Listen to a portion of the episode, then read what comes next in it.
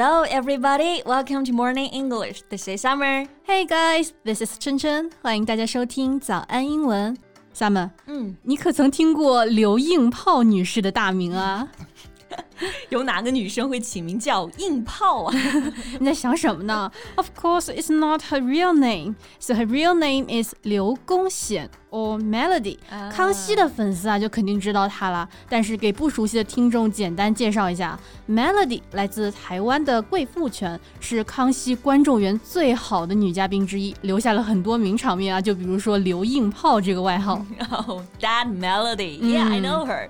她就是陶喆的前女友，对吧？嗯，是。And hmm, it is said that his hit song Melody was inspired by her. Right. 就据说陶喆那首非常着名的 Melody 就是以她为灵感写出来的。Exactly. Recently, Melody announced her divorce from her husband of 17 years, and many people on the internet congratulate her on finally getting out of misery and starting a new chapter of life. 是的，她之前当豪门媳妇那会儿啊，嗯、讲到那些事情，我听着都觉得非常的窒息啊。 婆婆强势，丈夫呢不但妈宝还摆烂。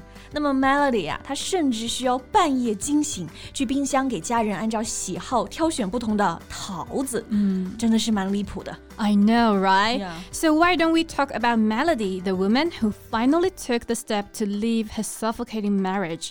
今天的节目呢，就让我们来聊一聊这个在四十四岁勇敢选择离婚做自己的刘硬炮女士，顺便学习一些相关的表达吧。OK。 在节目的开始，给大家送一个福利。今天给大家限量送出十个我们早安英文王牌会员课程的七天免费体验权限，两千多节早安英文会员课程以及每天一场的中外教直播课，通通可以无限畅听。体验链接放在我们本期节目的 show notes 里面了，请大家自行领取，先到先得。其实啊，Melody 刚官宣离婚，很多粉丝就差敲锣打鼓给她庆祝了啊，说她终于不用再为了做一个所谓的贤妻良母而委屈自己了。She finally doesn't have to compromise herself anymore to be a devoted wife and loving mother。嗯，是的。那这里的贤妻良母啊，在英文中呢，我们就可以说 a devoted wife and loving mother。devoted 意思就是献身的、尽心尽力的 ，giving someone or something a lot of love and attention。Yeah, a devoted wife. 作为一个女生，其实听着感觉还蛮心酸的。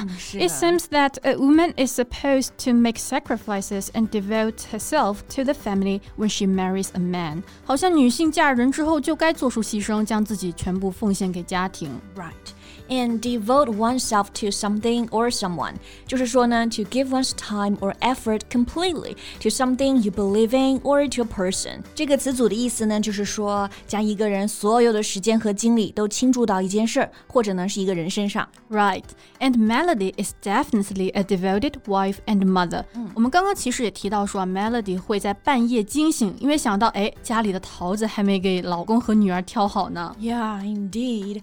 So she once woke up in the middle of the night and felt obliged to sort out the peaches. Oblige 意思就是因为形式啊、法律啊、义务等关系而迫使、强迫。那这里就是 feel obliged to do something，就是说呢，feel that you have a duty to do something，觉得你是有必要、有义务去做某事。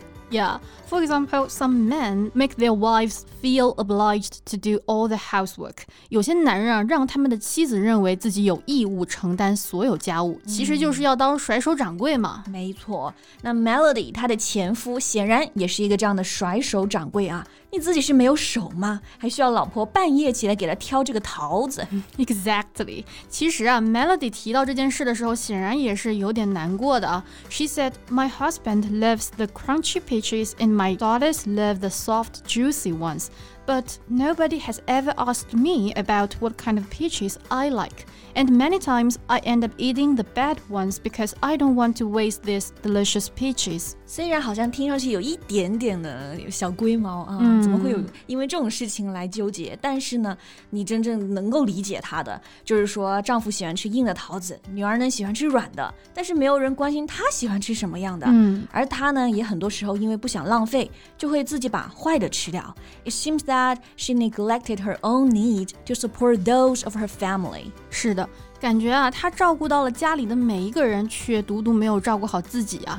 And she once revealed that she had to get up at 5:30 every morning to buy food and cook. She was just like a nanny serving the family. Right. Actually, women around the world are burdened with unseen work, such as house cleaning, preparing meals, and taking care of children and the elderly. 没错，其实啊，世界各地的很多女性都承受着这种无法被看见的工作的负担，比如打扫啊、做饭啊，还有照顾老人和小孩。我们知道 burden 作为名词表示负担、压力，但是呢，它也可以做动词，be burdened with。or by something 表示承受某事的负担，被某事所困扰。To have a lot of problems because of a particular thing。对，刚刚这个 unseen work 其实也是我们现在说的隐形家务，对吧？嗯。And besides, women were still burdened with domestic drudgery。而且女性呢，仍然深受家务之苦啊。没错，而且这种 unseen work 不只是不被看见，而且啊，它还 unpaid and even unrecognized，不仅完全免费，甚至价值还常常不被承认。对。就比如 Melody，她的前夫就感觉完全不知道要尊重和感谢妻子的付出，嗯、不仅不做家务呢，不照顾孩子，还经常找借口说背痛要出去按摩。Right. Melody once complained about her husband's chauvinism, not doing housework, not taking care of the children, and looking for various excuses to escape the household chores. 是的，chauvinism 或者是 male chauvinism，这个就是大男子主义啊。嗯，It's a belief that your own sex is better or more important than the other sex, especially if you're a man. 没错，那大男子主义的人，我们就可以说 a chauvinist. For example, her husband is a bit of a male chauvinist. Melody 她老公啊，就有点大男子主义。确实。 比如有一次在综艺上啊，一个主持人就说：“哎，这个 Melody，你赚的不比你老公少吧？”嗯、然后 Melody 就赶紧打岔说：“如果老公不高兴，他自己就不能出来工作了。”这真离谱啊！他怕不是接受不了老婆赚的比自己多，伤自尊了吧？是啊，这种想法真的有毒啊！嗯，而且对于 Melody 来说呢，不仅仅老公是一个猪队友，嗯、她的婆婆也挺难搞的。嗯，Melody's mother-in-law has a strong desire for control. Her mother-in-law once asked. Why my son has so many gray hairs？原话就是 Melody 弟弟的头发怎么都白啦？他也不想想啊，Melody 老公比 Melody 大十六岁啊，快六十的人了，长白头发还要怪老婆的吗？It's so suffocating，真的是让人窒息。是的。然后 Melody 呢，为了这段婚姻，真的还付出了很多啊。嗯，她之前在节目上说自己为了怀孕，在家打了很多排卵针，肚子上已经没有好肉了，全是密密麻麻的针眼。